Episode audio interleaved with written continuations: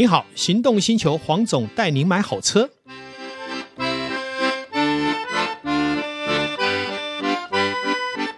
黄总带你买好车，再次来到线上与大家一起谈幸福事。那同样的，我们也找到导叔来一起为我们谈幸福的议题。Hello，各位听众朋友，大家好，我是导叔导观众。今天有没有看到我手上的阵仗啊？嗯、是，我觉得我快闪瞎了。真的吗？是啊。哎，刚戴的结果有没有让你很心动呢？哎呦，我突然间觉得我好像层级高了一级。哦，也不要这样说。其实啊，呃，我们今天谈的是珠宝。对。那珠宝呢，一直在人类上面，不管是男生女生都会喜欢的。嗯。因为它是地质的一个特性，然后是一个地质的瑰宝。也是在地质这么普遍的整个大地里面亮出来的一个闪亮的星星，嗯，所以才叫做珠宝嘛。因为基本上跟黄总聊珠宝，我都会觉得很开心。因为黄总是珠宝专家，哎呦啊，我变珠宝专家了。当然啦，其实也投了不少的学费啊。那也不能叫专家啦，原则上应该就是常常买嘛，然后常常会失败，常常会被骗，常常会缴学费，然后就变精明了嘛。不是黄总，您客气。你看今天摆在我们桌上这两盘。开玩笑，这这这不少钱呐！啊！哦，这是我最近比较这几个月在收藏的，呃，大量购入的台湾蓝宝跟印尼蓝宝。嗯，哦，那为什么会在这个时机点会想要购入比较多的这些收藏？哈，其实还来自于就是说，大概我在玩宝石也花了十几年的时间。好，那么当初当然跌跌撞撞的，在当年呢，不管是翡翠啦、白玉啦，甚至于沉香在高价的时候。我们多多多多少少都有买入在比较相对高点的东西。那么当年的台湾蓝宝呢，或是印尼蓝宝哈，只要质地漂亮的哦，动辄几十万、上百万的，其实也不少见。对，好，那我们当然也有试买了一小部分，嗯，当然没有买非常高档的，还好没有买，因为当时如果买的话，那就套牢太多了。因为后来当然因为环境的关系，也有一些修正，嗯，那目前因为印尼这边呢也有开采了一些矿源，如果我又能找到当地印尼来的货源，不要再假手于其他商家，其实我购入的成本会比以前低很多，所以相对的。哎，既然是一个机会嘛，那我也知道市场的行情。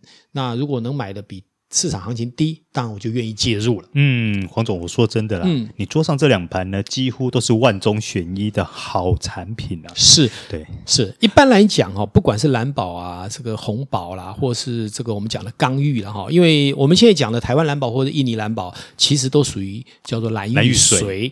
然后呢，印度大概在六点五左右，不到七。那但是有一些特别透明的，其实它硬度也直逼翡翠啊，七度的这个质地，因为越透明。越干净，一般它的硬度会相对的硬。嗯，那如果说你看起来不太透明，比较干料的，可能就在六度左右。这也就是我们讲的说，硬度其实会有差距，因为六到七度大概，我记得如果没有记错，大概五到六倍的的差距，因为它是叫做呃绝对硬度，好、哦，它不，呃，它是相对硬度，不是绝对硬度。所以说六度跟七度大概差六到七倍，我记得七度到八度也是差不多是这样的一个范围，只有。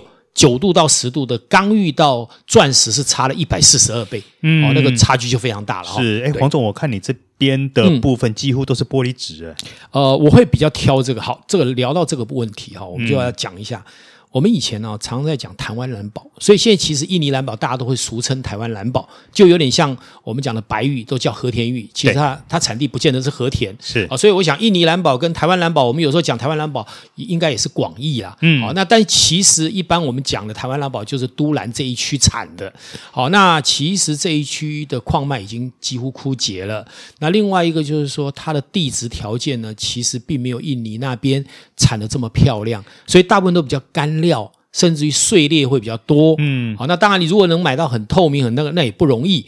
但是很多人就会因为它是台湾蓝宝，所以价格特别贵。从我是一个学宝石学的立场来看，我并不认同这一点，嗯，啊，因为什么叫珠宝？珠宝就是要有色有种。对，管你是台湾蓝宝，你是破裂的，你是只有颜色却没有透度的，基本上我给你的评价不会太高。没有，基本上台湾蓝宝有很多是没有透度的啊。是，所以我就说，如果是这样，你还卖很贵，那是不合理的。因为珠宝就是什么？珠宝就是要秀出来，看起来很亮丽、很透明，颜色很深，嗯，这才是好的嘛。好，以珠宝学都是这样，有色有种。对，但是如果说你有色无种，或是有种无色，那其实都是缺憾，没有办法说它是一个很好的。管理产地是在印尼、亚利桑那，嗯，或是这个台湾，嗯，对。哎，那这样，黄总，对于这种呃蓝玉髓，哦，我们讲台湾蓝宝来说好了。嗯呃，我们消费者的角度来说，我们应该要怎么去挑选这样的一个产品呢？呃，原则上，如果你预算许可，我觉得是挑最好的。为什么？嗯，因为最好的可能是，比方说，我这十万公斤的这一个矿脉里面，能开发出有透度、有颜色的，很可能是只有呃一公斤好了。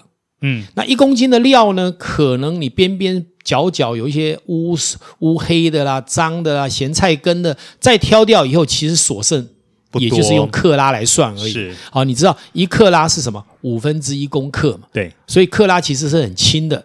那当然，以蓝玉髓来讲，基本上是比较不会去买一两克拉啦，最少你要五克拉、三克拉以上。好像我手上戴的就几十克拉，这大颗的，那分量才会足够。对，你看那透度，嗯，颜色。好，我相信，虽然你不是玩珠宝，看了会很兴奋，是，那这就是珠宝它积极的意义，而且不懂的人也会觉得喜欢。对，就是说你看了以后，你会觉得说，它除了你刚刚讲的透度以外，质地、颜色都是一个非常重要，也是非常讨喜的部分。是，那还有一点说，只要是所谓的天然的宝石，它一定能多多少少找出一点点蛛丝马迹，就是不是作假的痕迹。比方说，作假的可能就是整个就像玻璃一样。那真的东西，它会会有一些金质嘛，会有一些可能小小的瑕疵，其实那都是要被接受的啦。嗯、你要完美的东西，要么你就是天价，要么就是假的嘛。嗯、那对你刚刚说挑选来讲，当然我们是挑选颜色要漂亮、正色。那什么叫正色？正色就是台湾蓝宝或是印尼蓝宝，大家普遍喜欢的那样的蓝。好，那当然这个东西也要你经常看，你才看得懂。好，那至于透度很容易嘛，就是它是不是像我这边有一颗很贵的，一克拉市价是上万的，为什么？嗯、因为它放在纸上面，所有的字都看得清清楚楚，这就是真正的透明玻璃种。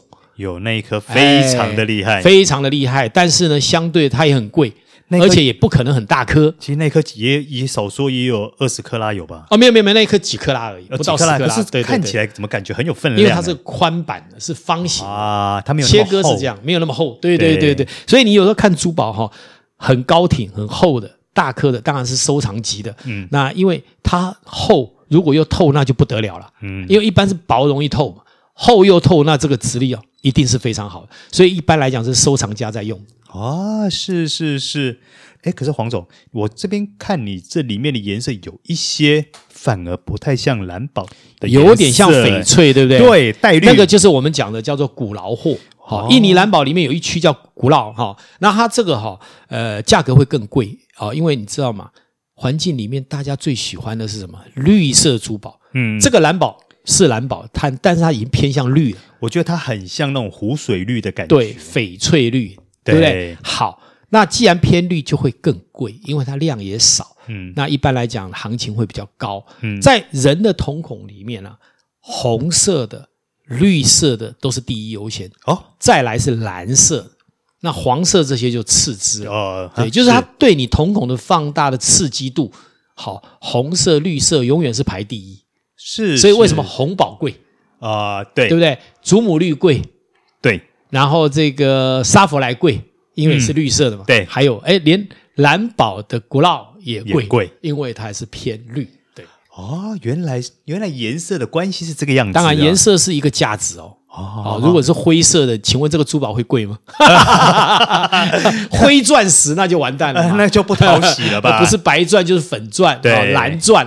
但你没有听过我要买灰钻石，是 那就变工业钻了。啊，其实人是一个很挑的动物了，他看上什么颜色，他看上什么样的质地，都会约定俗成，以后成为一个我们讲评定一个珠宝它的价值。嗯，所以你说到底。什么样是有价值，就要用眼睛去训练。当然，刚开始在介入的时候，多问一些专家。那买一些好的东西，看久了，眼睛就变成很厉害了。对，我觉得像以台湾蓝宝来说，我们先撇开投资这件事情不谈呐、啊。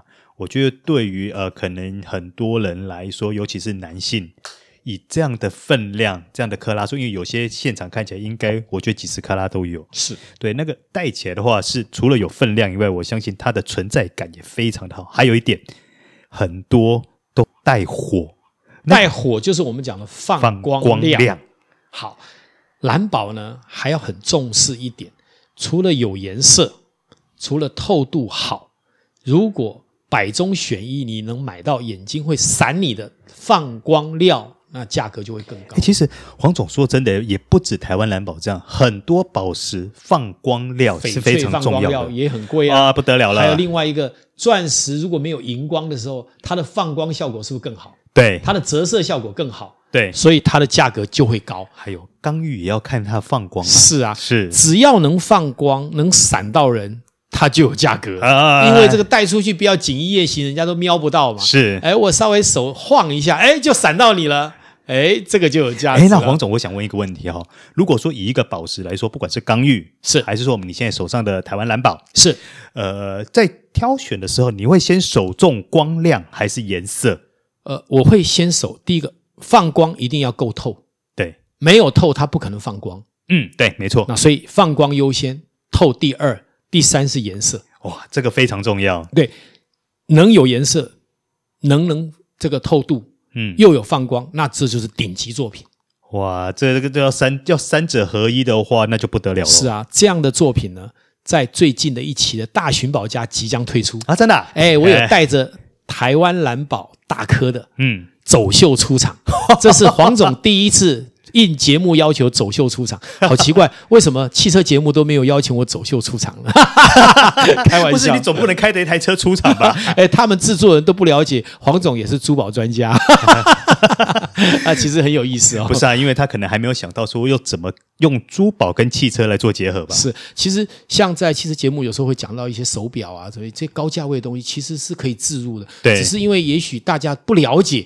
其实这也是一个话题呀、啊，嗯，因为任何的议题其实都不要限缩，对，所以未来不管是地球黄金线或梦想街五十七号，我们都期待有一集可以来谈汽车跟珠宝的辉映。哎，那个时候我也应该要被邀请，对不对？听起来还蛮有期待感的。对呀、啊，那希望这两两个节目的制作人都能听到，不是吗？因为这就刚好呼应黄总说的幸福产业，是幸福产业，除了汽车、珠宝、嗯，手表，好。各种各式能让人类兴奋、愉快，而且能往前走得更正能量的，都算是幸福的一个产业。是，所以，喂，我们也期待这一天了。这个应该不远了啦。哎，也是，因为毕竟汽车的议题啊，面其实汽车的议题真的很多啊，所以你说他们未来什么时候会讲这些呢？嗯，我觉得会不会还是得等一等吧？那就要让他们有听到这一集啦。希望我们这一集播出的时候，制作人都能看到。好，我跟我我跟各位听众朋友报告啊，如果黄总要把他的收藏品秀出来的话。哇，那绝对那不是一集两集就可以录得完啊！这个是也过誉我了。其实哈，台湾低调的收藏家非常多，嗯，因为我们自己常在媒体，所以就会比较高调一点。其实这些低调收藏家都是百倍、千倍于台呃黄总，而且呢，台湾藏富于民。有实力的，嗯，有能力的人非常的多，嗯，我们只是冰山一角的小咖咖，啊，只是因为我们爱说爱讲，来秀一下而已，嗯，就是过分高调，没有。但是我觉得好东西适度的分享给大家欣赏，也是一件好事情。锦衣不要夜行，就应该要秀出来，对，没错。幸福何必藏私呢？是，没错。好，那我们期待下一次我们的再度的相会。感谢线上听众，感谢我们的导叔。好的，这一集我们就到这边告一个段落，拜拜，拜拜。